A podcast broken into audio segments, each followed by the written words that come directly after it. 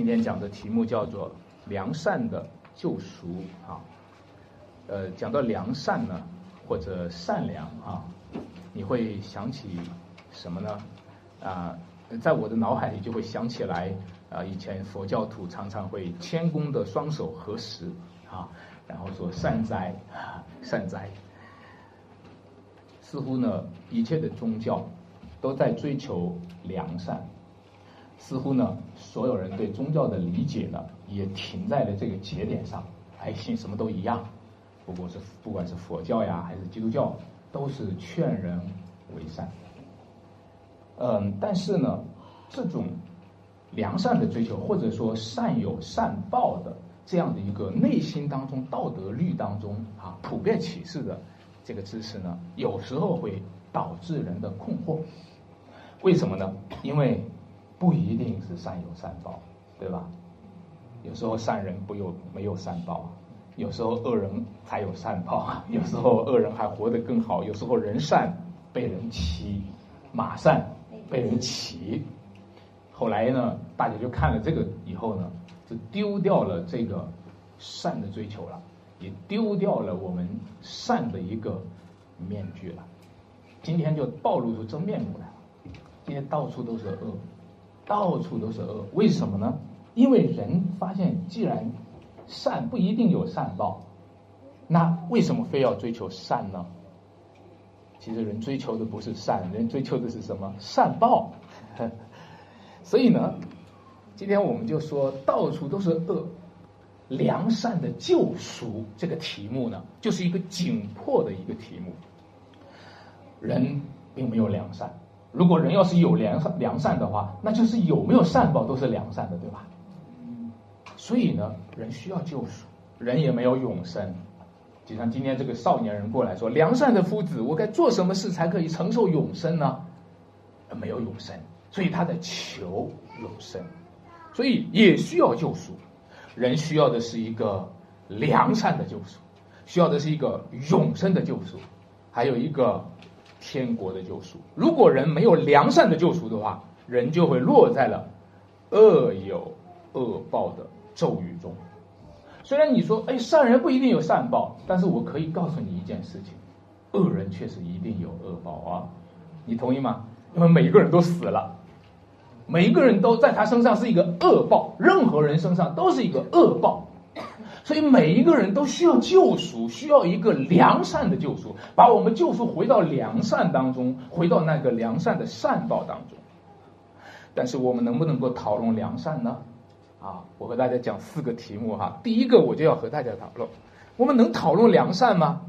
良善，要讨论良善的话，其实涉及到的是上帝的善。在这里呢，这段经文里面呢。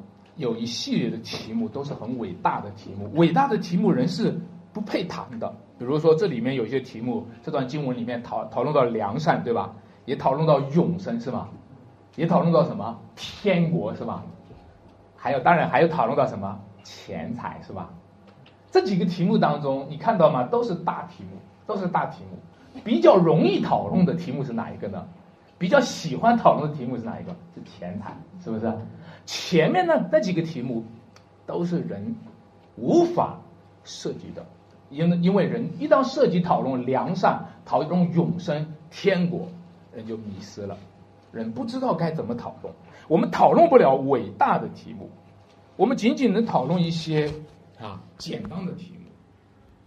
当那个少年人过来问说：“夫子啊，他叫做良善的夫子啊啊，括号里面说古卷叫我良善的夫子。”然后说：“我该做什么善事才能得永生呢？”你一看那个少年人，就是一个啊温良的一个少年人，一个谦恭有礼的谦谦君子，啊，过来良善的夫子啊，我该用什么做什么善事才能够得永生呢？但是耶稣对他却好像并不客气啊！耶稣对于这个客气的。请教却是不客气的回应。他说：“你为什么用善事来问我呢？让白话说就是：你凭什么讨论良善呢？你有资格讨论良善吗？你觉得你是良善的吗？如果当你说良善的夫子啊，你的意思是说我是良善的夫子，你那是不是暗示着说，其实我也是良善的，我向你来请教，对吧？我是善的，你是善的，你是这种假设对吗？所以人都是这样，先假设了自己是良善的，然后称赞别人是良善。啊，某某人特别善，其实。你凭什么讨论他很善呢？除非你觉得自己是善的。但是主呢，要打破这样的一个假设。他说：“你错误的假设了自己，你以为你是良善的，你也错误的假设了良善。你以为良善是属于夫子，你以为良善是属于人，但是其实良善不是属于人。”良善单单的属于神，除了神以外，再没有良善的。大家都知道，中国人啊是把良善归给人的，人之初什么性本善。当人把良善归于人的时候呢，他就把良善定位在一个罪人的良善上，成为一种放放的良善。啊，老张挺善的啊，老李挺不错的，那么都是一种放放的良善，是一种罪人的良善。最典型的就是“人之将死，其言也善；鸟之将亡，其鸣也哀。”为什么人死的时候才善呢？为什么人死的时候说话就变得善了呢？因为临死的时候人很悲哀，这就是一种悲哀的良善。这是一种无奈、无力、无能的良善。有谁会羡慕这样的良善呢？还不如活得恶一点，让我有一点力量。这就是说，中国人认定的良善是一种放放的良善，是一种没能耐的良善。有一个弟兄就说，他从小呢不会骂人，不会骂人，这算是良善吧？但是他说他很羡慕骂人。他看到别人骂人就骂的，为什么我的嘴就来不了呢？这就是我们今天所有中国人定义的良善。所以我们文化里面定义的良善，就是一种没能耐、没本事、没英雄气概的良善。但是，如果从神定义良善的话，神可不是没能耐、没本事。你今天要认识上帝。才能够认识自己，才能够认识真正的良善。有一个呃，这个阿隆特一个一个哲学家，他讲了一个词叫做“平庸的邪恶”，平庸的恶，就是说中国的老百姓，或者说这世界上的老百姓哈，大部分都是属于一种平庸的恶，而我们定义的良善呢，就是一种平庸的恶，没办法。比如说，你知道一个杀人的机器，当时候，这个阿隆特是他报告的时候是德国希特勒手下有一个杀人机器埃希曼，这个人在耶路撒冷被审问的时候，因为他杀了很多的犹太人哈，他说的只有一句话：我没办法，我我的工作就是这个，上级给我的命令就是这个。我只能遵照命令。上级让我去把犹太人丢到焚尸炉里面，上级让我去把犹太人拿毒气毒死，我只能遵守这个命令。所以他当时特别吃惊，这个叫做平庸的恶。各位在我们周围有多少人都是平庸的恶，是吧？我没办法，我为了生活，我为了生存，有时候我知道猪肉里面该注点水，我没办法，因为。我以前是卖猪肉的嘛，哈，所以，所以，所以我没办法，我只能为了我的生存，我，我，我，要不然我也养家呀，我要，我爱我的儿女，我，我爱我的妻子，我爱我的父母，对吧？我没办法。中国人讲的良善就是平庸的邪恶，而平庸的邪恶对应的是什么？极端的邪恶。他说极端的邪恶那是恶，那可真是太恶了，那些人。那些希特勒太坏了，但是平庸的邪恶他也没办法呀。但是各位，平庸的邪恶构成了土壤，培养了极端的邪恶。就是因为你太善良了，所以他就能够邪恶，是吗？今天他欺负你很好欺负，是吧？因为你很好欺负，所以他就变得越来越恶，是吗？各位，什么叫做良善？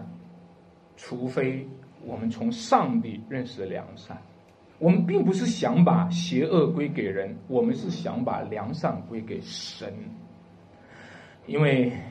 当我们认识良善的神，从神认识良善，我们就从神的良善的光照之下看到我们的邪恶，看到我们的败坏，看到我们的堕落，连我们的良善也是邪恶的。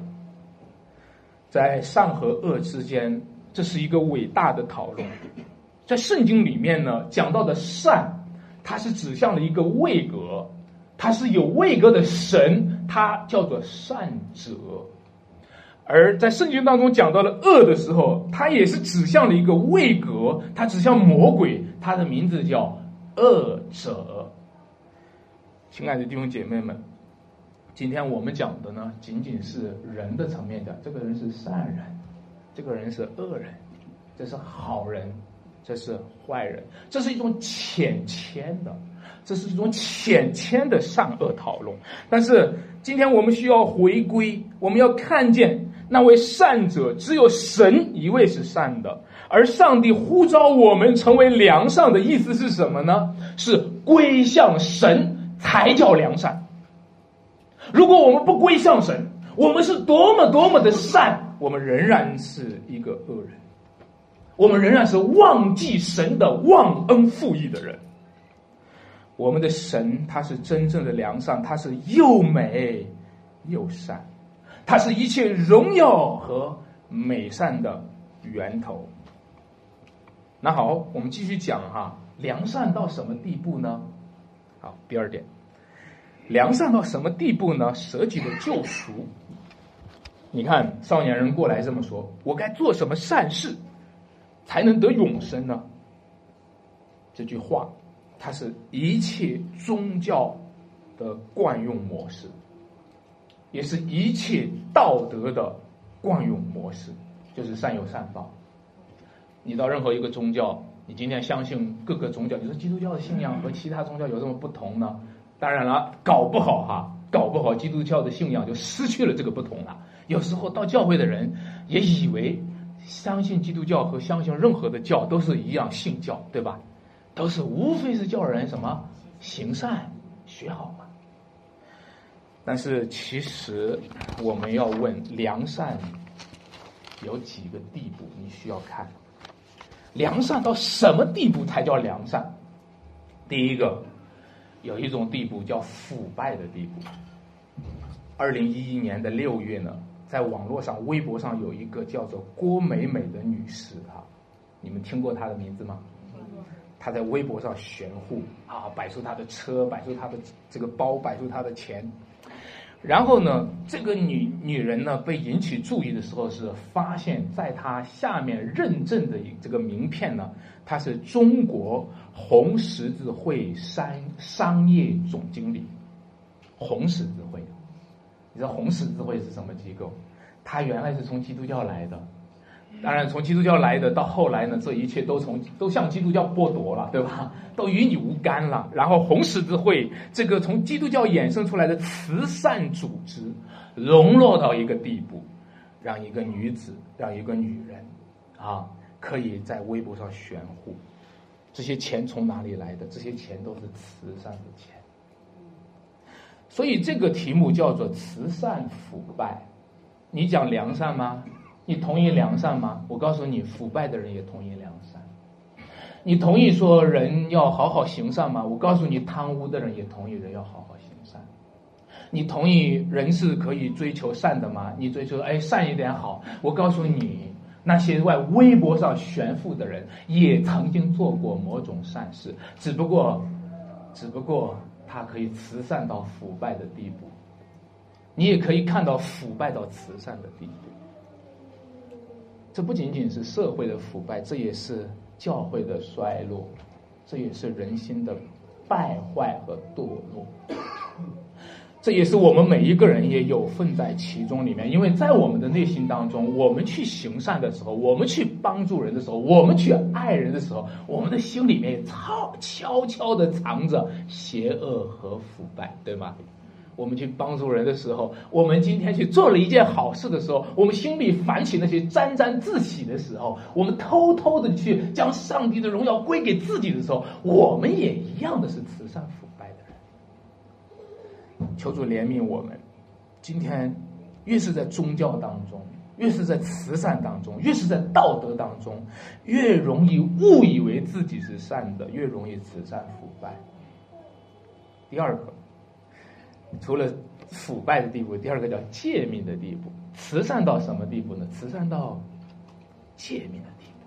你看，当那个少年人过来问耶稣说：“良善的夫子，我该做什么事情？”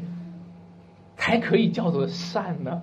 当然，他的原话是：“我在我该做什么事情才可以得永生？那我该做什么事情才能够叫做善呢？”好，耶稣就对他说了：“诫命你是知道的，什么诫命啊？不可杀人，不可奸淫，不可偷盗，不可做假见证。当然啦，跌破这个底线的人很多。”好但是耶稣讨论的就是这样的一个诫命，就是良善的起码的底线是什么呢？遵守诫命。遵守诫命是什么呢？遵守诫命是底线，遵守诫命不是顶峰。今天很多人做了个底线的事儿，就认为他已经到了顶峰上了，对吗？啊，我没杀人，我是善的。我没杀杀人，我善到一个地步，善到没杀人的地步。我我很善，我善到一个地步，善到一个没奸淫的地步，善到一个没偷盗的地步。这只是底线，你们知道吗？这句话在原文当中，他是讲说：你若想要进入生命，你就当遵守诫命。就业当中也是这么说的嘛？啊，人若遵行摩西的律法，就必因此什么活着。也就是说，一个人遵守诫命，就是代表他是活着的。如果今天，呃，地震以后，人们去抢救的时候啊，拿着那个生命信号去抢救，一个人一个一个挖出来废墟里面一个人，测测他有没有呼吸，对不对？测测他有没有心跳，测测他有没有脉搏，这就是一个人活着的一个基本的底线，对吧？弟兄姐妹，我们不杀人、不偷人、不骗人，不过是说明我们还活着，对吗？没什么大不了，是吧？这不是一个可夸的事情，这不过是我们还活着。我想问大家一个问题：你说呼吸是一个人活着，是吧？那我我问一下，呼吸是活着的原因吗？或者说，活着是呼吸的原因呢？啊，活着是呼吸的原因。但是我们常常以为，呼吸是活着的原因，是吧？其实活着是我们遵守诫命的原因，但是我们常常以为，遵守诫命是我们活着的原因。我们常常以为遵守诫命就是我们得永生的原因，不是？那遵守诫命只是代表我们还活着。弟兄姐妹，如果我们不遵守诫命了，代表我们死了。我们死在自己的罪中，感谢主。所以呢，当少年人说这一切我从小都遵守了，你知道吗？他的沾沾自喜，他可以溢出来的那一种啊，我可是遵守了，我我可是我可是把这个底线完成了啊，我可把一年级的课程给学了哈。但是他就。接着问，那我还缺少什么呢？好，这个问题问得好。你从满足开始问你的缺少了。我们多少人就满足在我做过一件好事？我们多少人就满足在我们悔改过一次？我们多少人就满足满足过我曾经忍耐过一次？我们多少人就满足在这一次一个底线上？好，现在你开始问我还缺少什么？这个时候。即良善的地步就开始往起要提升了，就开始说，主耶稣就说：“你若愿意做什么完全人，请注意那个词，你若愿意做什么完全人，你不仅是做活人，你应该做完全人。我我常常就发现哈，在今天的教会当中缺乏这个呼召，在今天教会当中缺乏做完全人的呼召。我问你，我问各位弟兄姐妹，你有打算做完全人的心吗？没有是吗？没有。在今天的教会当中缺乏，几乎没有发出过完全人这个呼召。我们就没计划做完全人，然后常常说这句话：人嘛都不完全，对不对？人嘛谁是完全的？完全的就不是人了。我你听听你讲的话，你知道吗？其实主向你发出一个呼召：你若愿意做完全人，你仅仅满足在说“我良善，我良善到不杀人的地步”，你就满足了；我良善在不骂人的地步，我就满足了。但是你从来没有想过，主呼召你说：“你们要良善，你们要完全，你们要像天父一样什么完全？你们是按着神的形象造的，你们应该活出神的荣耀来，是吗？”这圣经常常告诉我。所以主说：“你若愿意做完全人，那就去做什么事情呢？”好。就去变卖一切所有，收集穷人，然后来跟从我。我知道这一节经文把多少人吓到了，我知道。我也在这一节经文上，我也吓到了。然后我开始用一个啊四两拨千斤的方式，就可以把这一句神的话避开。我们每个人对神的话的这个冲击哈，大家都有轻巧的一个。回避的方式，但是，亲爱的弟兄姐妹，其实主的话真的在历史当中有人去遵守吗？是的，就在天主教的托波森当中，像法郎西斯的修会哈，那一位圣方济法郎西斯真的变卖了他的一切所有，分给了穷人，一生当中定义安贫，一生当中定义去做穷人。你能想象吗？在这个时代，你见过这样的人吗？你听过吗？德朗修女在印度的时候，倾尽一生的去服侍穷人。我觉得在天主教当中，在这一点上是比基督教要强的。我们必须承认，上帝在他们身上所彰显出来的良善，他们身上的良善体现着上帝的形象。我们必须承认，那些行善的人，他们活得更像上帝；那些行善的人，当你去靠近他们的时候，你就像靠近了主一样。如果有一天你走到那里，有人对你说：“哦，我看到了你，就像看到了主。”你知道吗？这就是你活着的意义，这就是你活着的价值。我看到周围有没有人为了一件事，为了他的事业而倾家荡产的？有。有有没有人为了投资、为了创业而而而兑了巨大的债务？有有有没有人为了赌博、为了放罪、为了吸毒而家破人亡、妻妻离子散？有有没有人为了搞革命而把什么都没有了？呃，有，宋中上就是。但是就是没有人为了天国的事业，为了耶稣基督的护照。舍得去丢弃他自己所有的事吗？就是没有。我们觉得主日来个敬拜神都是一个巨大的，让我还得来主日敬拜神。我们觉得这是对我们挑战了我们不可挑战的尊严。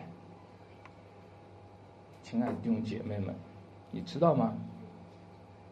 主呼召我们，呼召我们做完全人。主呼召我们，让我们。更加像他一样的完全良善到一个地步，在我们身上彰显神的形象，这就是所说的爱人什么如己，是吧？不过我觉得天主教呢，天主教的问题是，他们常常把良善当做苦修，这就是我们不能认同的地方。他们用苦修来理解良善，你知道他为什么要卖掉一切的？所有的吗，卖掉就是他要苦修，他要让自己承受这个巨大的压力，让自己能够啊，我能够受很大的苦，甚至你们都知道，有一些宗教都会很严酷的让自己在冷很冷的天里面脱了衣服啊，来表达自己的虔诚。天主教这就是我们不能够认同的。我们说，其实变卖一切所有的周济穷人，你知道吗？这种爱，其实本质上彰显的不是苦修，它彰显的是救赎。它是救赎，你知道吗？为什么卖了一切，卖了一切，分给穷人？那是在彰显救赎。只有在这个世界上，我我我，据我发现，我周围的人哈，我我遇到很多人都有一种救世主情节。我不知道你有没有啊？救世主情节，就觉得我要操心很多的人，我要操心很多的事儿。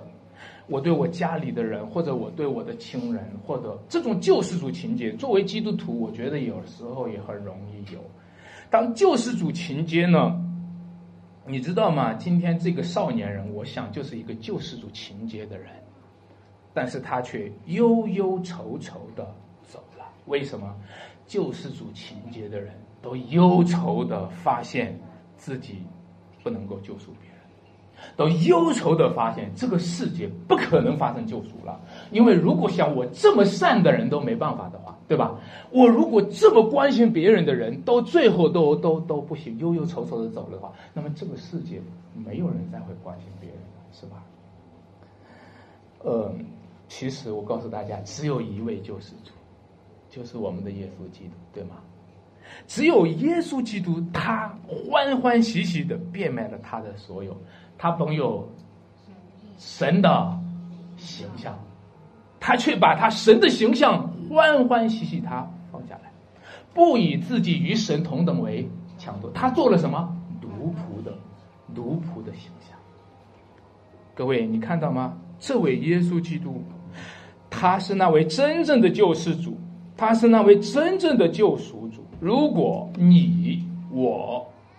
不蒙耶稣的救赎，却想救赎别人，你就是做假基督。如果你和我不蒙受耶稣的救赎恩典，不在他的救赎恩典当中喜乐和平安，却要想着光心这个光心那个，那就是一种假善良。亲爱的弟兄姐妹，你知道儒家讲的一句话，儒家是一个典型的。救世主情节，他们讲的一句话听起来真的是非常强大，叫“为天地立心，为生民立命，为往圣继绝学，为万世开太平”。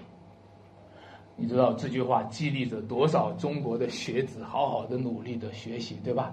但是这些学生最终都是救世主情节，最终都忧忧愁愁的走了。那些忧国忧民的人。忧忧愁愁的走了。我小时候呢，我是排行老二嘛，我哥哥呢比我善哈。很多人都对比我们兄弟俩的时候，说我哥哥比较善，我比较赖。就是这个村里面的人对比善，他他对比的是叫做赖，就是说老大比较善，老二比较赖哈。我当时我就在想，我心里就想在评估哈，到底是善好还是赖好？哈，后来就觉得还是赖一点好啊？为什么呢？因为善被理解成没有能力，我们觉得善是没有能力的，所以想赖一点好，有本事，对吧？有能耐，还果然有人说：“哎，赖一点有出息，对吧？”可是各位，上帝的善不是没本事，不是没能力，上帝是放下能力。他有神的形象，他放下神的形象，成为奴仆的形象。当耶稣被钉十字架的时候，彼得要拔刀救人，是吧？耶稣说：“难道我没有权柄差遣十二营的天使来吗？”他放下了。善是什么？善就是放下能力的能力。弟兄姐妹们。今天我们有能力就非得发作发作，是不是？我们有钱就非得花一花，是不是？我们有有我们有气势了，我们就非得抖一抖。其实善是什么？就是放下能力的能力。主耶稣基督他道成肉身，他是那位真正的财主，他是那位真正的施恩的救主，他却变卖了一切所有的来救赎我们。他本来富足，却为我们成了贫穷，好让我们因他富足。亲爱的弟兄姐妹们，良善是什么？良善和钱财是什么样的关系？我讲第三点哈。良善也需要本钱吗？良善需要我们变卖一切所有的？难道是要用花钱来买良善吗？你看很多的慈善家今天都是这样，慈善家们去花钱来买名声，花钱来买我是个慈善家。绝对不是这样的，钱买不来良善，良善和钱没有半毛钱的关系，永生和钱也没有半毛钱的关系。不过我接下来要和大家讲的呢，还真的就是关于永生和钱的关系，良善和钱的关系。我们讲一讲。我来用另外一个版本和大家讲啊，今天你看到一个少年人来到耶稣面前，因为他的钱太多，所以就忧忧愁愁的什么走了。还有这样的事儿，我只看到如果你到了医院里面，因为你的钱太少，所以忧忧愁愁的什么走了，是不是？我想，我想或者把这个版本咱们跑到天堂的话，如果你跑到天堂的话，要进天堂要门票，嘿 嘿花钱啊。也可能会忧忧愁愁的走，也许圣经上讲了说，因为圣经上没没有这么说进天堂要要有门票啊。但是让我给你改一改这个故事。如果你在天堂门口，天使问你说你有没有天上的财宝？哎呦，你说我所有的财宝都在银行，在地上的银行呢啊，然后你可能就忧忧愁愁的走了。用姐妹们，其实。你知道吗？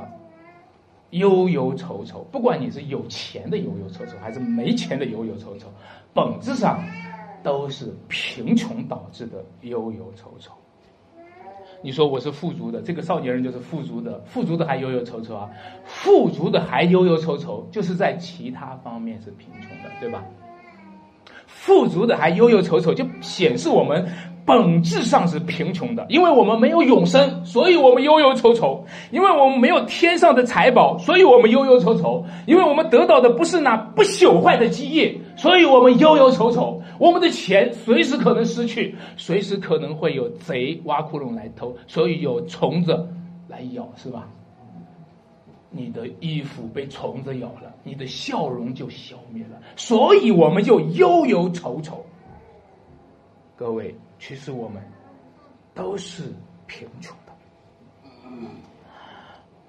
在良善，其实良善是一种财富，其实永生是一种财富，是其实天国的财宝是一种财富，其实那一无所有的人可以拥有那样样都有的看不见的财富。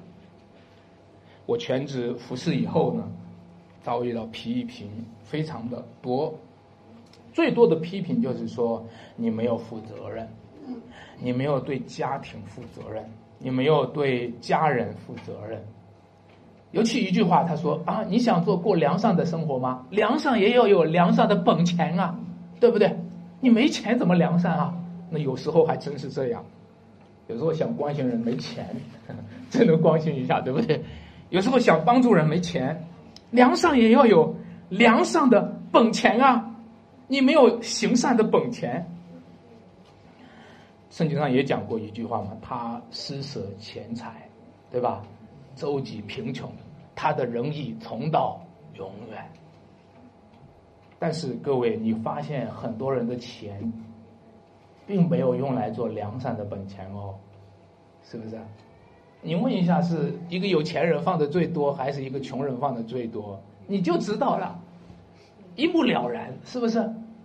钱用来做什么了？都用来了做了罪恶的本钱。其实，在我们的周围、我们的社会当中、我们的环境当中，赚钱是怎么赚的呢？你知道，赚钱第一步是需要卖掉良善的，也是需要卖掉良心的，是吗？今天要赚钱的话，首先把良善给卖掉，先不要管良善不良善，然后赚了钱再说，赚了钱就有本钱了。好，有钱了，有钱咱们再买一个虚假的良善，然后把它戴在脸上，是不是？然后呢，发现这个虚假的良善还得保养，还得再花更多的钱来保养这个虚假的良善。我们先把真实的良善卖了，然后最后再买一个虚假的良善。但是谁？但是有谁？他卖掉地上的财宝，去购买天上的财宝呢？有谁去抛出去、抛射出去那些罪恶的本钱，然后投资那一个彰显永生的良善呢？你说安传道，我没听过这个怎么买，怎么卖？这个一个是永生是生命的事情，一个是钱财是物质的事情，钱财和永生是两个单位，对吧？是能买能卖吗？这可以汇兑吗？就像人民币和美元之间可以汇兑吗？我我先告诉你一件事情。我发现今天现实当中有很多人在做这个这样的汇兑，前半辈子的时候拿命去赚钱，是不是？后半辈子的时候拿钱去买命，是吧？反正我知道很多人在做这种汇兑，是吧？但是我就是发现，虽然有人拿命去赚钱，但是没有人拿命去赚天上的钱，没有。我看到周围都是拿命赚地上的钱，没有人拿命去赚天上的财宝，是吗？很多人拿钱买命的也有，但是我很少看见有人拿钱去兑换永生的生命，只是买地上的生命，买这一口气，先喘上这一口气过了，一口气多少钱呀？氧气也是蛮贵的，反正就是。买地上的命有人买，好像没多少人愿意去拿钱来兑换永生的财富，因为今天要主日，主日就要损失多少钱，是吗？各位，所以我在想，今天什么是真正的财富？在这个地上，什么是真正的生命？属地的财富和属地的生命，它常常不能兼容。你有了命就没钱，有了钱就没命。但是天国的财宝和永恒的生命，它却是兼容的，它却是相连的，它却是重叠的。有了属天的生命，就有属天的财宝，就有属天的赏赐，就有今生的百倍，就有来世的。主已经告诉你怎么兑换，凡为我的名撇下房屋、田地、父母、儿女的，没有不在今生得百倍，来世得什么永生。各位，你说，你说我怎么能撇下呢？我我怎么能撇下我的家人呢？我怎么能撇下我的家庭呢？说到底吧，你撇不下的是今生。你觉得你是撇不下家人，你觉得你是撇不下房屋，撇不下你的财产基业，你撇不下的是今生，你撇不下的是今世。但是你就是因为撇不下今生，错失了永生；你就是撇不下今世，错失了天国，对吗？这段经文挑战了有钱财的人。有钱财的人进天国何等的难啊！的确，对所有有钱财的人是一个警钟，告诉我们不要靠钱财自夸。但是也不局限于这里。当一个富人哈，他今天没有办法来到主面前，或者说主日的时候，也没有办法撇下自己的产业去敬拜主。其实，一个穷人也可能在主日的时候没有办法撇下他的贫穷来敬拜主，是吗？他一样，他我的家里面等着吃饭，是吧？他一样，他无法来到主面前，因为他要照顾家庭的需要，他要赚钱，他要养家，他要糊口，他要求生存，他的父母、他的儿女、他的田地房屋，他得负责任，是吧？各位，你知道吗？就是这些原因，我们错过了基督。就是这些原因，我们错过了真正的财。就是这些原因，我们错过了天国，错过了永生。如果你心里面为这个纠结的话，你说能不能不为你的生命担忧吗？我们能不能得到将来的天上的财宝和永恒的生命？求主怜悯我们。第四点，救赎回来的良善。少年人啊，他向有耶稣呢求永生，但是呢，各位。你知道吗？他忽略了一个问题，这个问题是什么呢？一个根本的问题是，得永生本身是得救赎。来一起说，得永生本身是得救赎。任何人不不打算得救赎，只想要得永生。哦，这就是所有追求永生人所走的谬错误谬的道路，因为他只想得永生，他却是不得救赎。因为他不要救赎的恩典，富人进天国是难的，穷人进天国也是难的。所以门徒说：“哦，主啊，这样谁能得救呢？真是难的。我们每个人得救都是难的，没有上帝的救赎，单凭我们谁也进不了天。但是这句话呢，一问一答当中很有意思。你看，当耶稣讲的那句话，我想呢，门徒的情节和你一样，对吧？”门徒听到说：“哎呦，骆驼钻过针的眼，对吧？都比他们得救还什么？还容易呢，是吧？啊，那得救比骆驼穿过针的眼，那谁能得救呢？但是主的回答却是说：在人不能，对吧？在神凡事都能。你看这个一问一答当中，你有没有发现啊？这个问问的是谁能得救，这个答。”答的是谁能拯救？各位，你你看到吗？就是我们常常在追求得救的道路上，一直就是问我们问的问题是错的。那个少年人过来问耶稣说：“夫子啊，我该如何才能得永生？”这个问题是错的。你要问的是上帝要如何拯救我们？你知道吗？那个问题如果是你的问题，永远都是解不开的问题。那个问题，如果是上帝的问题，上帝早已经预备了那个答案。是谁能拯救我们呢？是上帝能拯救我们。在这个世界上，我们一直以人为主生活着，赚钱是以人为主，要努力努力才能赚钱；求学是以人为主，要努力努力才能求学。所以呢，我们就习惯了信耶稣也是以人为主体，努力努力才能得救。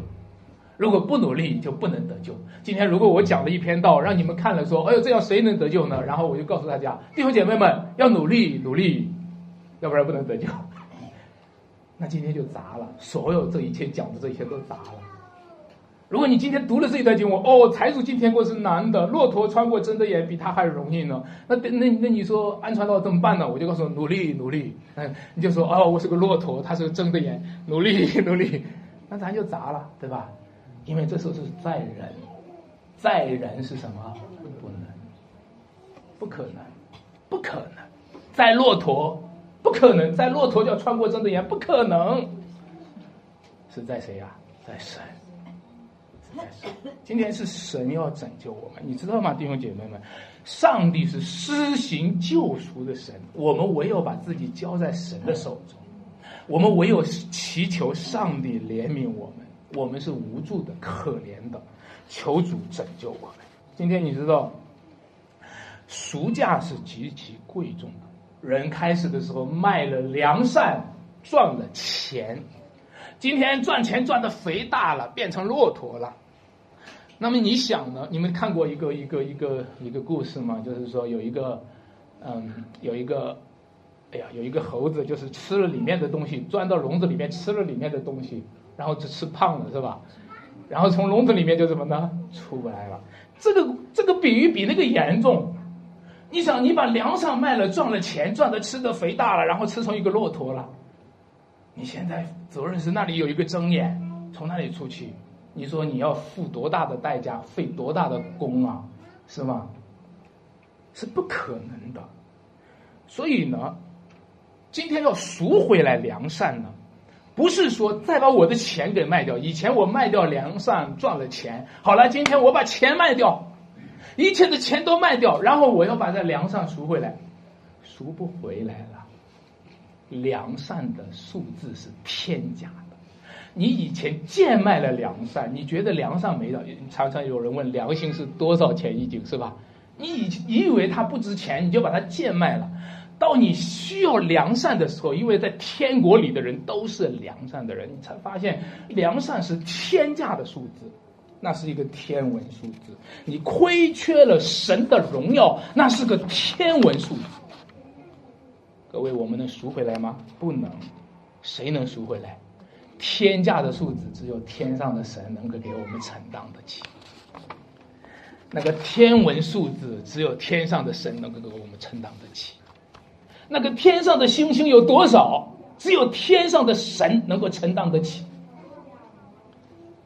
所以他就将他的宝贝儿子，那是天价，那是重价，那是宝宝血，那是宝贝的价格，他就把他的神的儿子抵押在十字架上，把我们在保释出来。亲爱的弟兄姐妹，我们今天就是蒙救赎的人，你同意吗？同意吗？我们是蒙救赎的人，告诉旁边的人你是蒙救赎的人，好吗？你你是门救赎的人，是，感谢主，你是门救赎的人。所以呢，当我们蒙了救赎的话，我们既然蒙了主的赎价，那我们就知道基督是宝贝，基督是至善，基督是至宝，对不对？万事皆是粪土，基督就是什么至宝。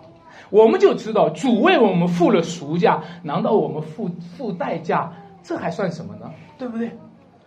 我们愿意为主付代价，所以求主帮助我们，求主的福音的大能在我们身上彰显，在人不能。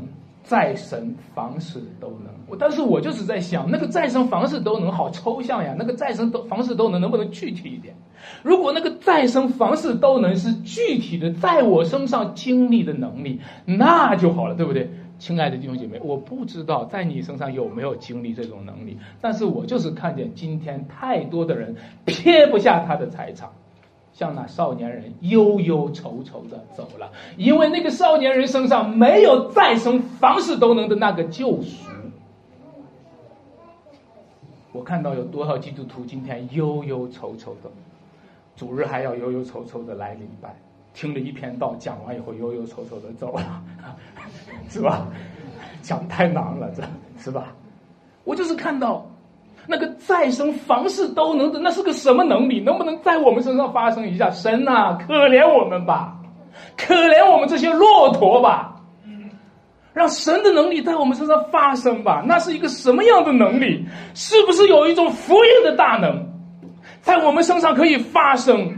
然后我们就不再是忧忧愁愁的走了，而是欢欢喜喜的变卖我们的一切，人就为他的名愿意撇下房屋。撇下天地，撇下父母，撇下儿女，有没有这样的能力？我们真的是好期待上帝在我们身上彰显这种圣灵的能力吧。当然，你说这样的能力啊，看不懂。如果有一个基督徒开始为主的名舍下一切，撇下一切；如果有一个基督徒今天。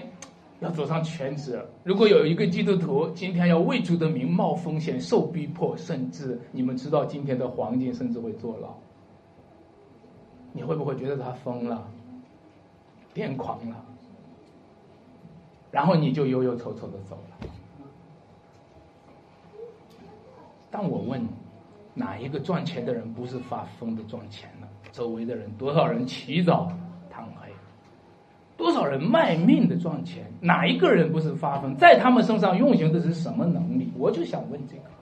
他们身上可以为地上的财宝，那地上的财宝就能够转化成一种能力，在他的灵魂里面，他他一当没劲儿的时候，他就把柜子里的钱数一遍，他就有劲儿了，是不是？他一当他他一当没没能力的时候，他就想今天赚了多少钱，他就有能力了。那为什么今天在基督徒身上，没有人可以？支取这一个永恒的财宝呢？这个天上的财宝呢？所以彼得当他问的时候，主就告诉他说：“你们当我到复活的时候，你你们会坐在十二个什么宝座上？当人子得国的时候，你们要坐在十二个宝座上审判以色列十二支。我不知道今天你有没有看到？”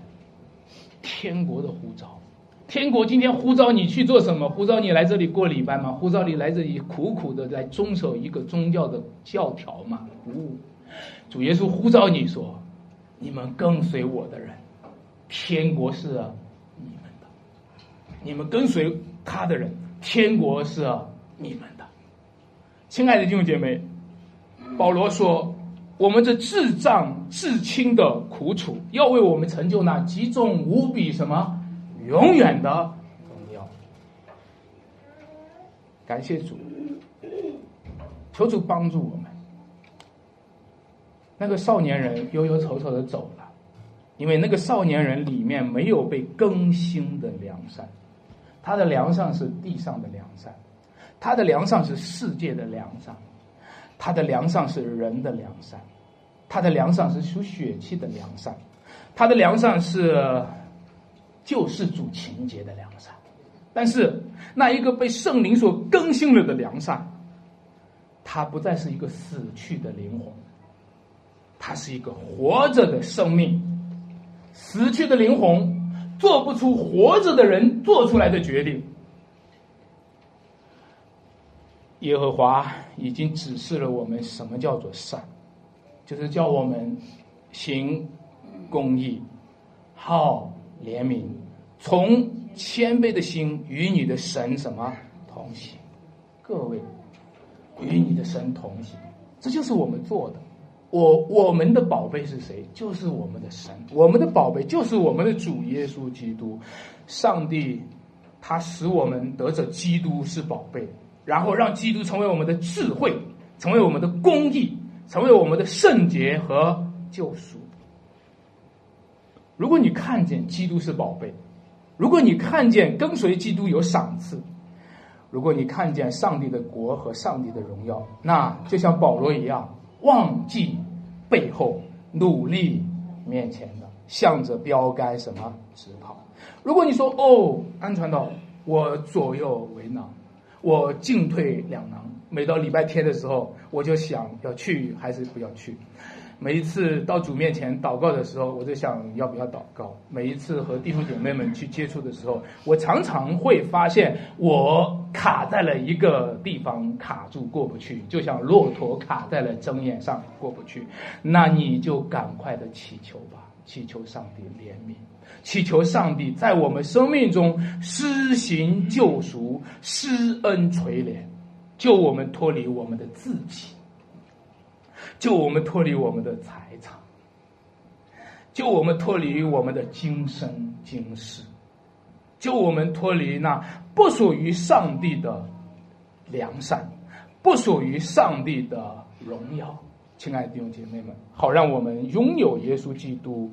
得者耶稣基督这个宝贝和那天上永不能朽坏的基因，我们一起来祷告。主啊，我们感谢你，今天门你的呼召，听见你的声音。我们祈求你在我们中间施行启示，施行大能，好让圣灵在我们中间做工。哦，主啊，我们是何等的卑微渺小，凭什么向你求这一切？除了你施慈爱、施怜悯，你主动的要做工，那是何等大的功，我们小信的都不敢想象。但是主，你若愿意。求你除去我们的狼主，将我们身上的包袱拿掉，将我们那些拖我们后腿的属世的东西为我们除去，使我们真正的愿意求那天上的财富，永远的生命。主啊，让我们跟随你，耶稣基督，你为我们做了巨大的救赎，就让我们认定只有基督能救我们。主啊，在我们生命当中，常常有罪缠累我们，但是耶稣基督啊，你从天上来到这个世界上的时候，你却放下了一切。那凡是被你的灵所充满的人，就活出你的生命，跟着你走你的道路，说你的话，做你的事。